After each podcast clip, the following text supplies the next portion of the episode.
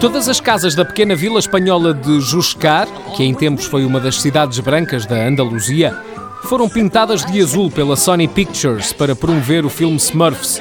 Com uma média de 300 turistas anuais, Juscar recebeu 80 mil turistas depois disso e decidiu manter as casas pintadas de azul.